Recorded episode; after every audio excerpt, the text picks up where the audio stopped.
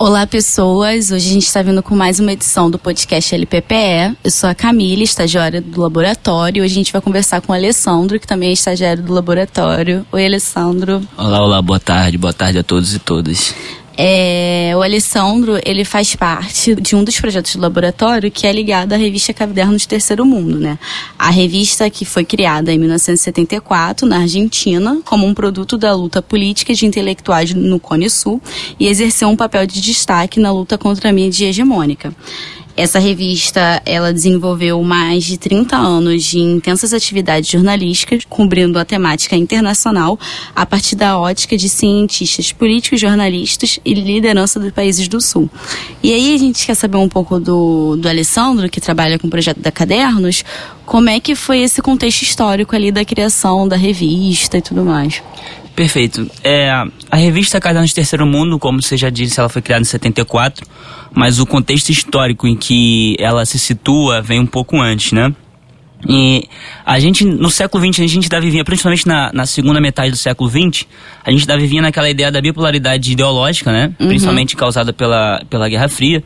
E, em contraposição a isso, você vê o surgimento de uma terceira via, né? Principalmente partindo da necessidade de autodeterminação desses povos do continente africano e principalmente também do, dos povos do continente asiático.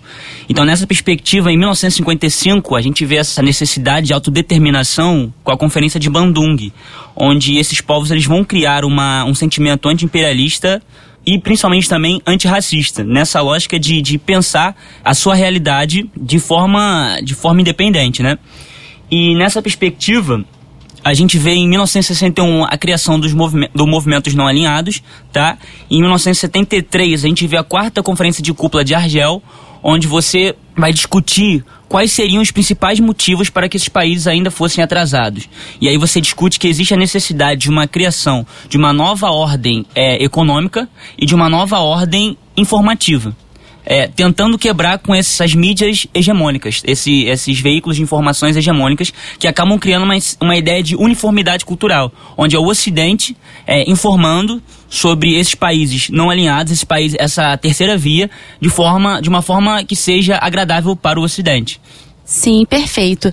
E a revista, ela como a gente está falando, ela foi lançada na Argentina, mas ela dá um salto para os outros países ali do Cone Sul, né? Da América Latina, em geral. Quais são esses países? Como é que foi esse desenvolvimento? Então, desde que a gente tem esse, esse contexto histórico um pouco mais generalizado, né? É, a gente também pode abordar um sentido mais específico quando a gente trabalha com a questão da América Latina em si. É, então, por que que eu eu sempre trabalho com essa revista como ela tendo um caráter de vanguarda na mídia contra-hegemônica, né?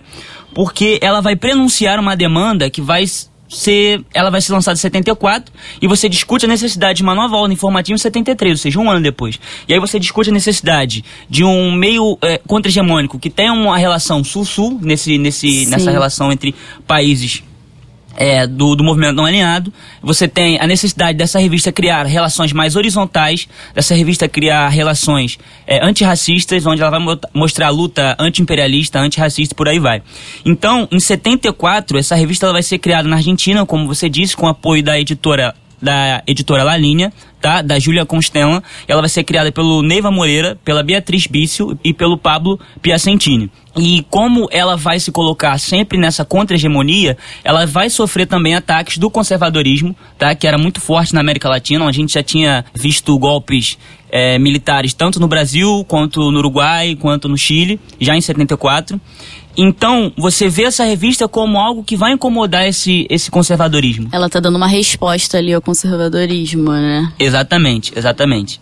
E nessa perspectiva, a gente vê a sua criação em 74, mas ao mesmo tempo que a gente vê essa criação, os criadores, eles são ameaçados por esse conservadorismo e são obrigados a sair da Argentina porque realmente com o seu modelo contra-hegemônico estava incomodando as forças mais conservadoras ligadas ao capital hegemônico. Sim, e daí quando ela sai de 74 para a Argentina, ela vai para qual país então? Sim, em 76 ela é relançada no México, tá?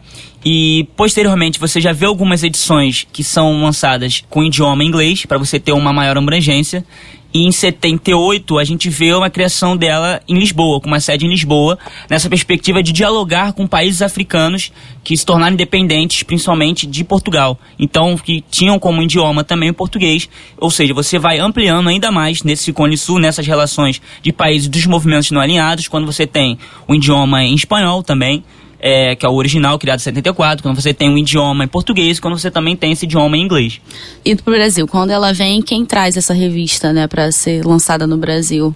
Perfeito. Então, em 79, a gente presenciou historicamente, né, a lei da anistia, que vai fazer com que Neiva Moreira, que era um dos, um dos criadores dessa revista, que ele consiga voltar ao Brasil, porque logo no ato institucional número 1 um, ele é considerado um inimigo político, então ele é, ele é exilado, ele, ele, ele se exila e quando, posteriormente, né, a, esse, a essa lei da anistia, ele consegue voltar ao Brasil em 1980, a gente vê o surgimento de uma sede da Cadernos Terceiro Mundo aqui no Brasil, que ela vai ficar atuante até 2006, ou seja, ela é criada em 1980, uhum. e ela se, é, permanece atuante até em 2006, onde ela sofreu muitos ataques, principalmente nos anos 90, da onda, é, no início dos anos 2000, da onda neoliberal, é, e principalmente ela sofreu esses ataques porque por ela ser contra-hegemônica, ela criticava a desigualdade da mídia. Sabe? Sim. E uhum. quando ela fazia isso, ela era criticada por uma espécie de. É, é, acusavam a revista de ela estar tá indo contra a liberdade de expressão. Só que é, é muito simples, né? Você falar que para manter a, é, a, existir a manutenção da liberdade da expressão, você não tem que mexer em nada. Então você, você, não, é, você não vai criar a manutenção da liberdade de expressão, sim das desigualdades midiáticas. Sim. É, a gente sabe que esse projeto com a revista do Caderno Terceiro Mundo, ele está no laboratório desde 2005, né? Então é um projeto que tem muita coisa já, né? Muito acúmulo. E aí a gente queria saber um pouquinho como você está trabalhando nisso, né? Qual é o seu trabalho com a revista, como é que está sendo a divulgação do projeto a partir da sua entrada na Bolsa. Perfeito. Então, eu estou numa segunda fase, né? Porque no primeiro momento eu trabalhei com a, é, com a revista é, através da FAPERJ, na iniciação científica e tudo mais. Agora estou no, na, na, no estágio complementar. E o que a gente mais trabalha com essa revista é essa perspectiva de a gente trabalhar as entrevistas em si, porque são entrevistas muito ricas para a história contemporânea, porque são entrevistas com personalidades desse terceiro mundo, falando quais são as suas necessidades, quais são os seus desafios e quebrando com essa uniformidade cultural.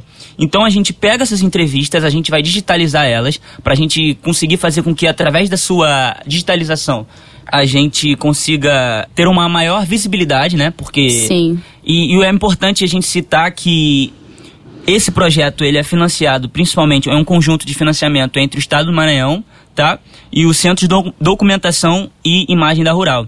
Então é uma responsabilidade muito grande. A gente pega essas entrevistas, a gente digitaliza também, a gente digita essas entrevistas no Word mesmo, de, é, é, para a gente conseguir tê-las na internet. E nessa perspectiva, eu pego essas entrevistas, eu trabalho com os entrevistados e eu crio uma biografia crítica sobre eles, onde eu tento não só repetir uma história factual, mas sim tentar entender como esses entrevistados eles estão naquele momento e o que colocar da história deles. Colocar o contexto deles, deles também, né? Exatamente, colocar o contexto deles com a intenção de que as pessoas que leiam a entrevista, elas tenham essa biografia como uma forma de ajuda na, na compreensão dessa entrevista.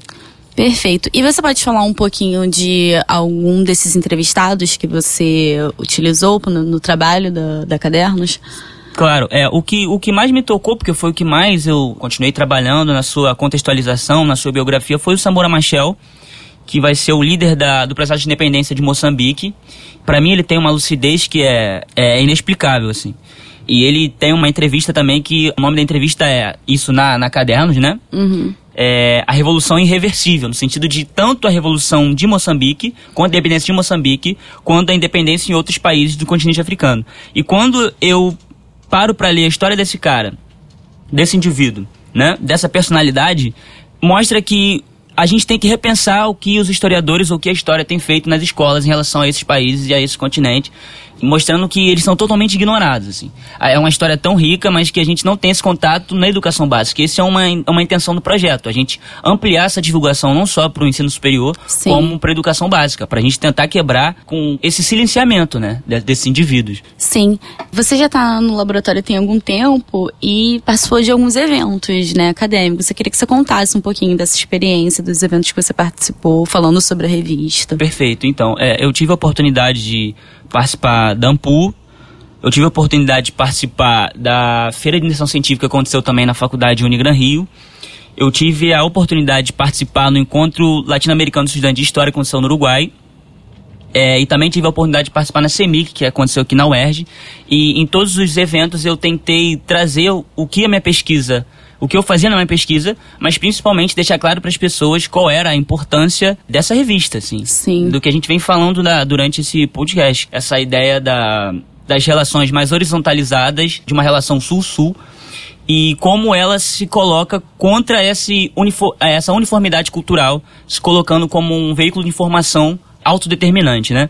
Então, nesses, nesses eventos eu consegui trabalhar tanto a minha pesquisa, quanto a história da revista, quanto a sua importância. E, e foi muito importante não só para a pesquisa, como para o laboratório, porque a gente consegue é, ganhar mais visibilidade num projeto que é de suma importância. Em relação à divulgação também, eu queria saber como é que foi no, no site, né, que a gente tem, como é que está sendo esse trabalho dentro do site, dentro do Facebook. Perfeito. A gente tem no site do Laboratório de Pesquisa e Prática de Ensino, a gente tem a divulgação é, dessa pesquisa de uma forma um pouco diferenciada, né?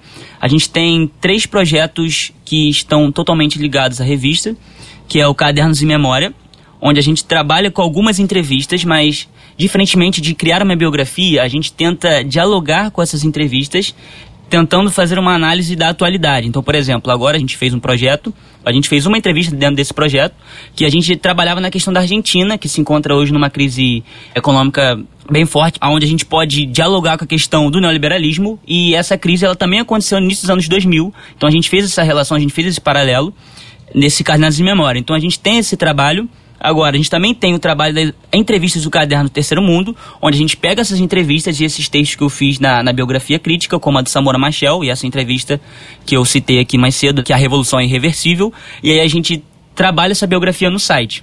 E o outro projeto que a gente também tem é a África na Cadernos, que a gente faz um levantamento de entrevistas que existem na Cadernos, diferentes anos, diferentes edições, que estão relacionadas a países do continente africano. Então a gente pega um ano e a gente faz um levantamento desse ano todo em alguma edição é, específica. Pode ser edição que as edições que aconteciam no, no Brasil e por aí vai. E aí a gente trabalha o que tem de África nesse ano, é, nesse país e nas diferentes edições. Então são projetos que a gente disponibiliza no site do LPPE e que também são uma forma de prolongar e de amplificar esse, esse projeto. Perfeito. Então, convido para quem está escutando esse podcast para entrar no site do LPPE, que é www.lppe.erg.com.br, que aí vocês vão poder ter acesso a todo esse conteúdo que está sendo feito pelo nosso estagiário perfeitamente. Quero agradecer a presença dele e encerrar esse podcast e convidar vocês para é, olhar nosso site, olhar nosso, nossa página no Facebook e nossa página no Instagram.